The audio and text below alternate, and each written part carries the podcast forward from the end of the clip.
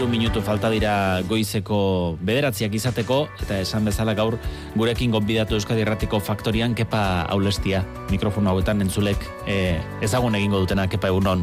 Egunon bai. E, eta kontra la prensa, kek signifikó resistir, eta prentsaren kontra aurre egiteak adierazi zuena. Liburu hori besapean duzula etorri zara, egungotik e, iraganekoek oraindik argia ikusi behar dutela uste duzulako, orduko hartatik zer ikasia badagoelako? Bai noski, eta a, agian e, bereziki, ba, mm, esan hori da, e, denporaren, denpora pasala, ba, perspektiba berri batzuk zabaltzen direla, eta perspektiba horretatik e, gauzak beste neurri batean e, hartzen direla, ez da. Eta nik uste hori, bueno, egia izanik ere, ba, askotan, eta bereziki oain, dakigunean, e, eta aspalditik ez dela existitzen, badirudi gertakizun haiek, guzti haiek, e, ez dutela garantzian direk izan, ez, historikoki. E, e, pasatuko ez, ez balia bezala, ez. Eta nik uste dut importantea dela, tarteka behintzat, ezea, adireztea eta sakontzea zenbait gertakizunetan. Ez mm e, daukazu susmoa, arriskoa dagoela, azteko? Bai, bai, bai, dudai gabe. Bai, eta gainera, nik uste, gizakiok e, joera hori badaukagula, hau da, e, e, ahaztea behartugu izatez, bizitzeko ere ez, e, zerbait ahaztu egin behar da beti, beti. E, ezin, da dena e, gorde eta dena ezea, azal azalean euki, ez Baina nik uste dut e, azkarragi ahaztu dugula edo azten ari garela eta eta gehiegi azten ari gara. Eta, bai. Etak bere jarduera armatua behin betiko etetea erabaki zuenetik pasada amarkada bat baino gehiago, e, asko hitz egin da urte hauetan guztiantan bizi izandako guztiaren errelatoa eraiki beharraz. Lan honekin ze ekarpen egin nahi izan duzu, ze, ze irudi osatu nahi izan duzuzuk? Mm, ordura arte aztertu edo, bueno, landu gabe zeuden eh, bizpairu mm, alden izan ditute e, aztertu ez. E, alde batetik, e, interpretatzea etak zer nahi zuen e, prentzarekin sartu zenean, alde batetik hori. Beste aldetik nolako komplizidadeak e, e, sortu ziren edo zeuden Euskadin, e, prentza, Euskadiko prentzaren e, etena bera. Ez? E, kontuan euk, e, eukita, oda, e, oso e, situazio bitxia da, e, munduan ez da horrelakorik eman. Hau da, e, prentzaren kontra ekin zuen e, talde baten e, babesa, e, beste prentza batek e, eskaintzea, ez da. Eta e, baita erresistentzia esaten dudanean hor e, tituluan. E, ze mekanismo erabiliziren e, mekanismo naturalak e, zein estrategi personal edo kolektibak erabiliziren prentzaren aldetik periodisten aldetik horri aurre egiteko ez? Horiek izan dira pixka bat aztertu nahi izan ditu. Mm. E, zure tesia da munduan eta Europan izan diren beste talde armatu batzuen aldean, eta izan dela bakarra, helburu bezala komunikabide jarrita haien jardunari buruz teorizatu duena. E, zertan oinarritzen duzu tesi hori? Ba, em, konturatzen bagera, behintzat Europa eh, mailan eman diren nola esan Mm, jokabide osea, violentuak eh, prentzaren kontra iro eta mar eh, garren urteetatik eh, onuntz, edo iro garren urteetatik onuntz, pasamendetik onuntz, e, badaude erasoak, noski, ez? Irlandan eman ziren, Italian eman ziren, Frantzian eman ziren, Alemanian bertan eman ziren. Baina e, inork zituen sistematizatu. Eta eta berak sistematizatzeko e, itxagun behar izan zuen, nola bete esateko, e, laro eta arte. Eta sistema hori mantendu zuen amar bat urten buruan, ez da. E, eta teoria bat edekin, hau da, e, teoriak e, zioen e, e, periodistak eta e, medioak em, gatazkaren agenteak zirela. Ez? E, noski, teoria horren e, gainean edo zer egin daiteke.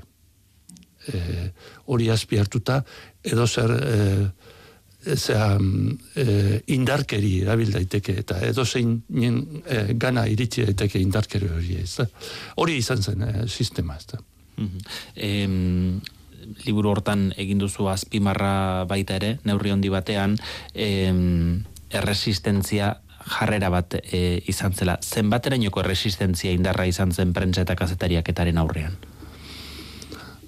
Bueno, nik uste dut em, situazio oso bitxi bat e, zela, hau da, em, kazetaria em, zailtasun bat zeukan bere denuntzia e, aldarikatzeko, ez da? E, violentzia horren aurrean. Eta da, e, azken finean, sortzirun da gehiago e, biktimetatik e, periodistak oso gutxi izan ziren. Eta, eta kerabilitako indarkeriaren zera, elburuk ezberdinak hartuta, e, prensa e, esparru oso txikia e, bete zuen ez da hor. Eta beraz, e, bazegoen horrelako, bueno, e, lotza moduko bat, e, periodisten aldetik. Eta gero, nik uste dut beste mekanismo e, subjetibo bat ere bazegoela e, al bidetu zuena resistentzia hori, eta da, eta zen, periodistek beraiei gertatzen zitzaienekin lan egiten zutela. Hau da, violentziari buruz lan egiten zuten, idatzi behar zuten, e, informatiboak e, e, e, ireki, e, behin eta berriz, beraz, e, modu natural batetan e, bizi ziren eta eta jasaten zuten, nola ezateko, violentzi hori eta horrek ematen zien e, egunerokatasunean e, erresistentzi maila hori. Redakzioetan ezen honetaz hitz egiten. Mm -hmm.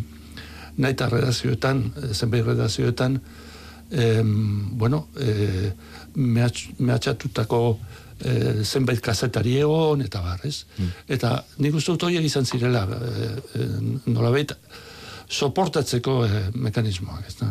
Eta orainetik ikusita, e, zenbateraino uste duzu, baldintzatu zuela eta e, informaziorako eskubidea eta kazetari hauen jarduna e, jazarpen horrekin. Begira, nik uste e, e, zorionez etzela gehiegi e, baldintzatu eta kezuela lortu gehiegi baldintzatzea. Zorionez, ez dut uste ez zensurarik, ez autozensurarik egon zenik. E, e, ez da nabaitzen. Eh? Beti, hori beti, mm, situazio guztietan ematen dira fenomeno horiek. E, esan nuke aldiz, eta e, iaia e, edabide batzuk izteko moduan e, egon zen. E, eta liburuan bertan azaltzen dut, nola eh, diario basko izteko eh, moduan egon zen.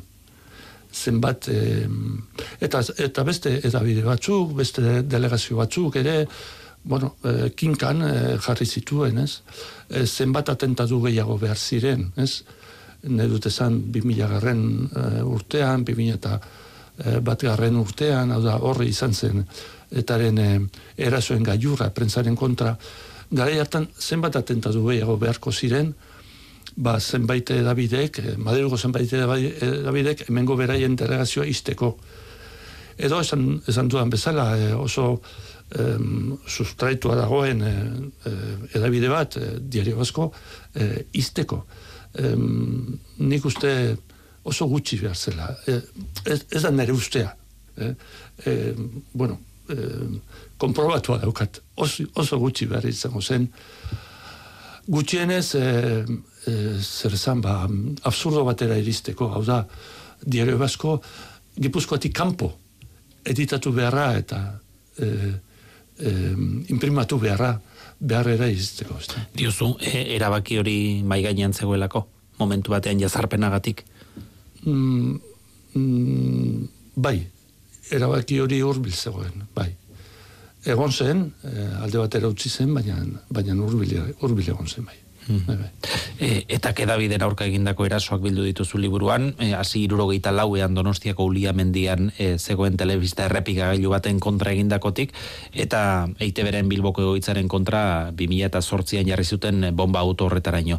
Eta tartean lau hilketa, e, Javier Ibarra Iberge, El Correo eta Diario Basko ediko editorearena, iruro, laurogeita mazazpian, eh, Jose Ma irurogeita mazazpian barkatu, Jose María Portelena irurogeita emezortzian, hoja del lunes eta la gazeta del nortekoa, Jose Luis López de la Calle, el mundo zuta begila zena bigimila garren urtean, eta Santiago Oleaga diario askoko finantza zuzendaria bimila eta bat garren urtean. Azken bi horiek, bimila eta bimila eta bat urteetan, amarka da hori izan zen e, ziurrenik sufrimenduaren sozializazioa deitu zen jardun horren izenean, e, bortitzen etako aipatu duzun, ez bai, bai, bai, bai, ura, ura izan zen gaiurra, ez da eta gainera e, zera e, aktibidade armatuaren inguruan e, zabaldu ziren ba, konsignak e, ez dakite mezuak e, eta bar eta bar ezkerra bertzaren aldetik ere e, nabaria e, e, usten zuten ba, zegoela elburu, elburu zehaz bat ez mm.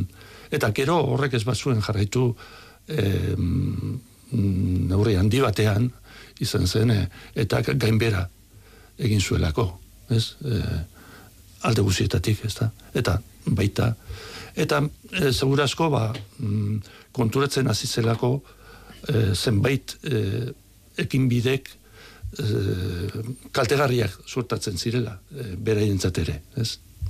E, aldi horren aurretik e, gertatu ziren eginen itxiera, lauro gita emezortzian, eta Euskaldun egunkariaren agero, e, datorren astean beteko dira hogei urte. Bi kasuetan, judizialki ebatzi zen, bidegabeak izan zirela gerora e, itxiera horiek. Horrek ze eragin izan zuen esparru komunikatiboan, eta ze puntutan ainoko zatik eta eragin zuen? Zatik eta lehen dizke, nabaria.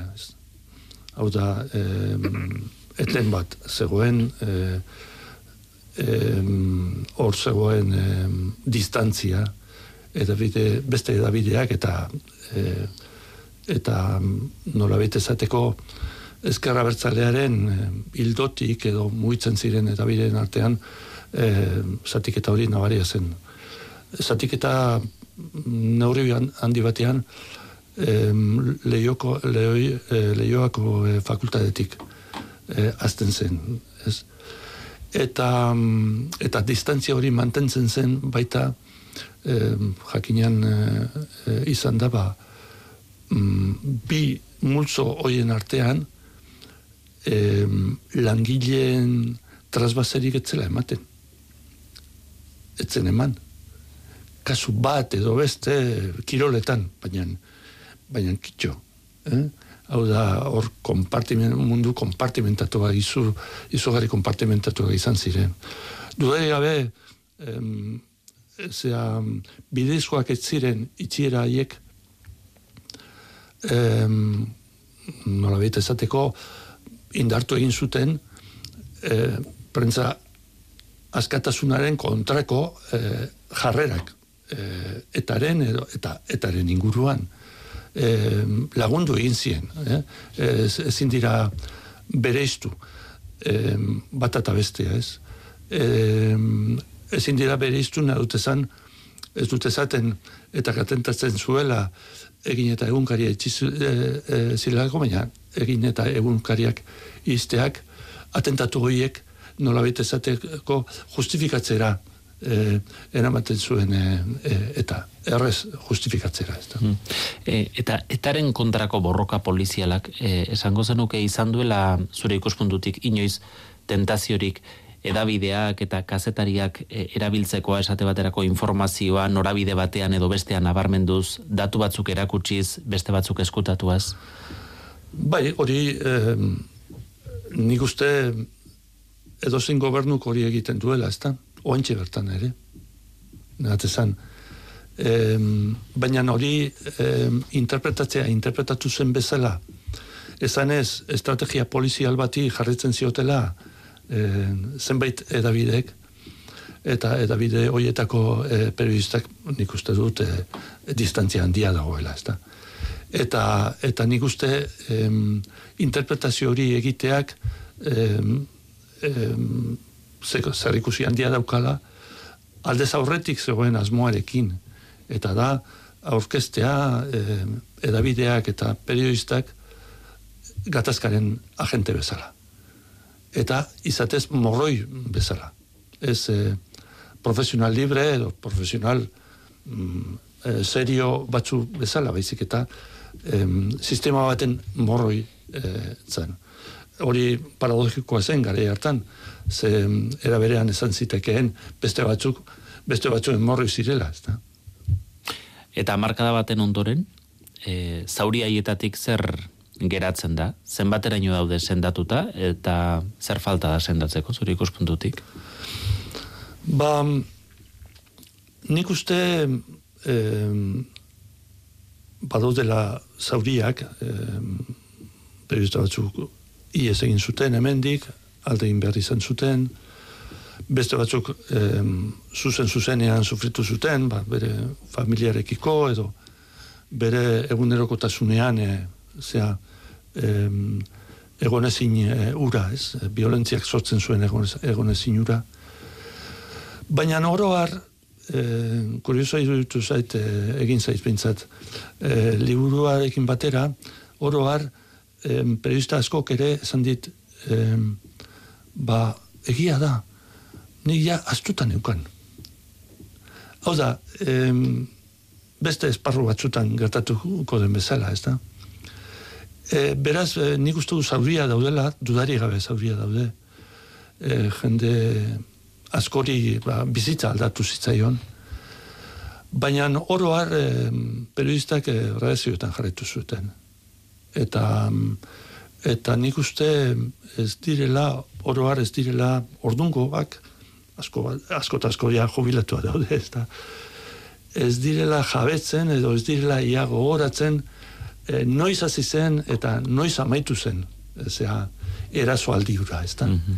e, norabait ezateko emero, emeroteketara eta beraien eh, apunte personaletara joan behar dira ura, ura horatzeko, ez da. Iaz, e, zenbait edabidetako zuzentariek egin zuten e, topaketa bat, eta topaketa hortako gogoeten arira, e, ondorio bat atera duzu, liburuan plazaratzen duzuna, esan ez, hau da bakea, hau da posible den bizikidetza.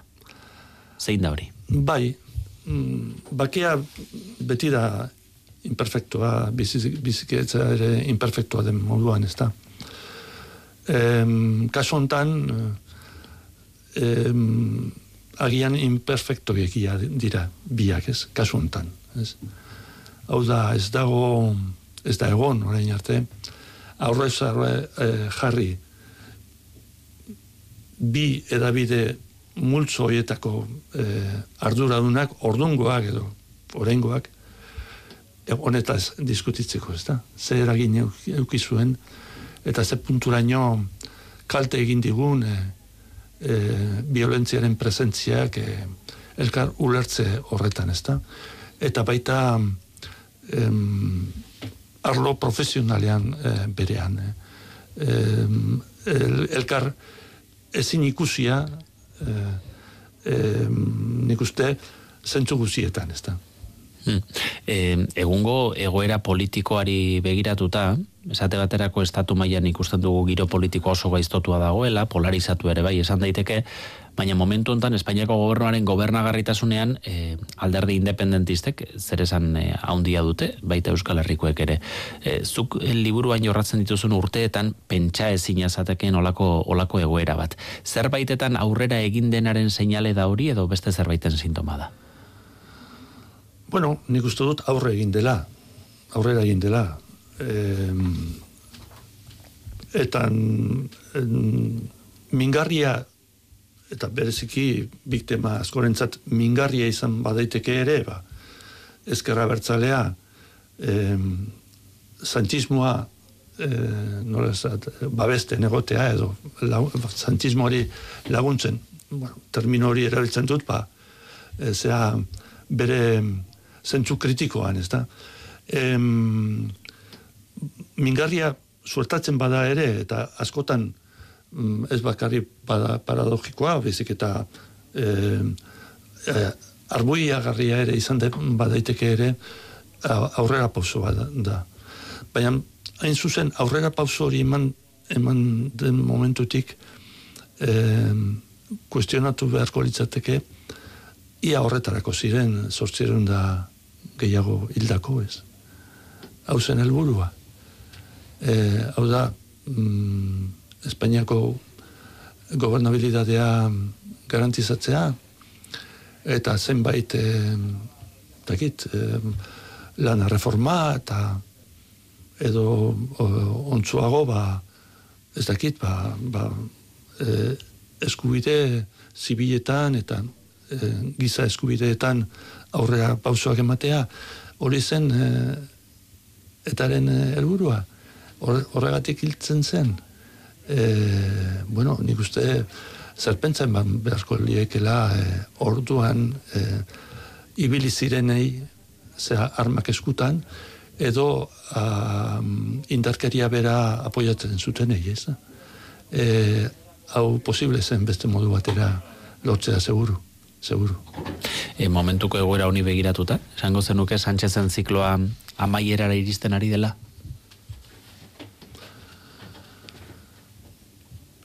Amaierara iritsi daiteke bai.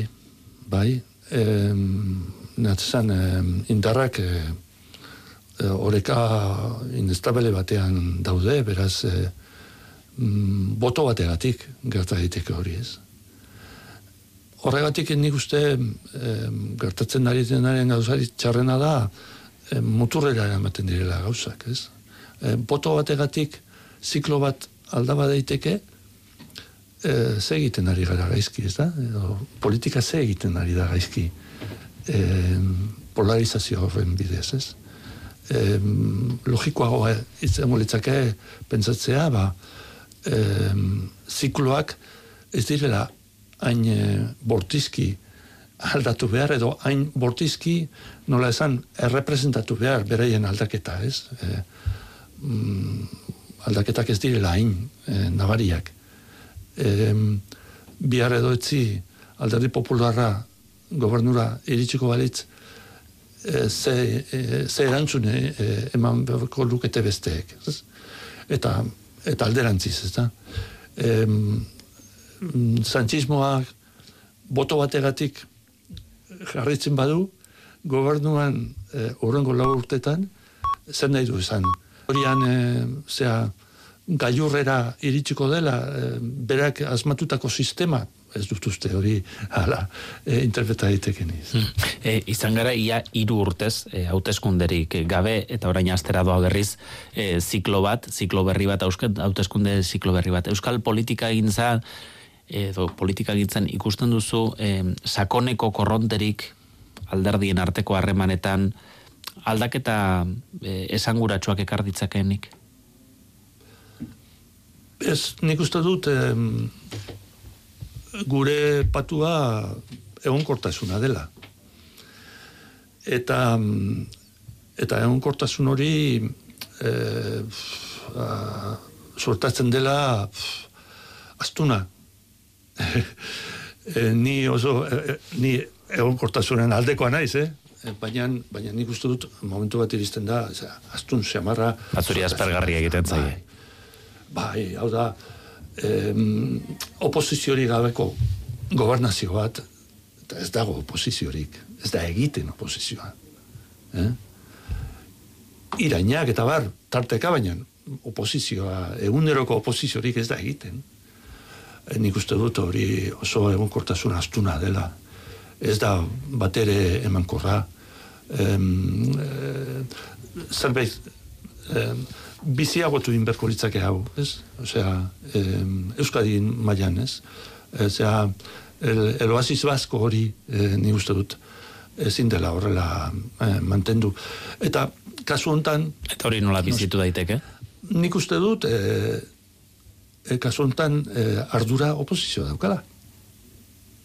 Hau da, e, orain oposizioan dauden alderdiak lan abeste modu batera egin dute. Egun erokotasunean, e, arazo arazo, e, eta ez soflama soflama. E, parlamento bera dago oso motel. E, ba, ez dakit udaletako ez tabaidak, e, ba, ez dira urrutira joaten, ez? E, nik uste zer ikusi auki dezake baita ere, gizartearen beraren, ez dakit, e, komodidadekin ere, eta dudari gabe, indarkeriaren amaierarekin, hau da, hartu benuen lasaituarekin, zer ikusia dauka guzti horrek, ezta? Baina ez daukagu e, politika bizi bat Euskadin, ez dago, ez, ez dut ikusten behintzat, ez da. Kepa Ulestia, eskerrik asko gaur Euskadi ratira etortzegatik eta gogo eta hue partekatzegatik gurekin. Eskerra, eskerra zoi.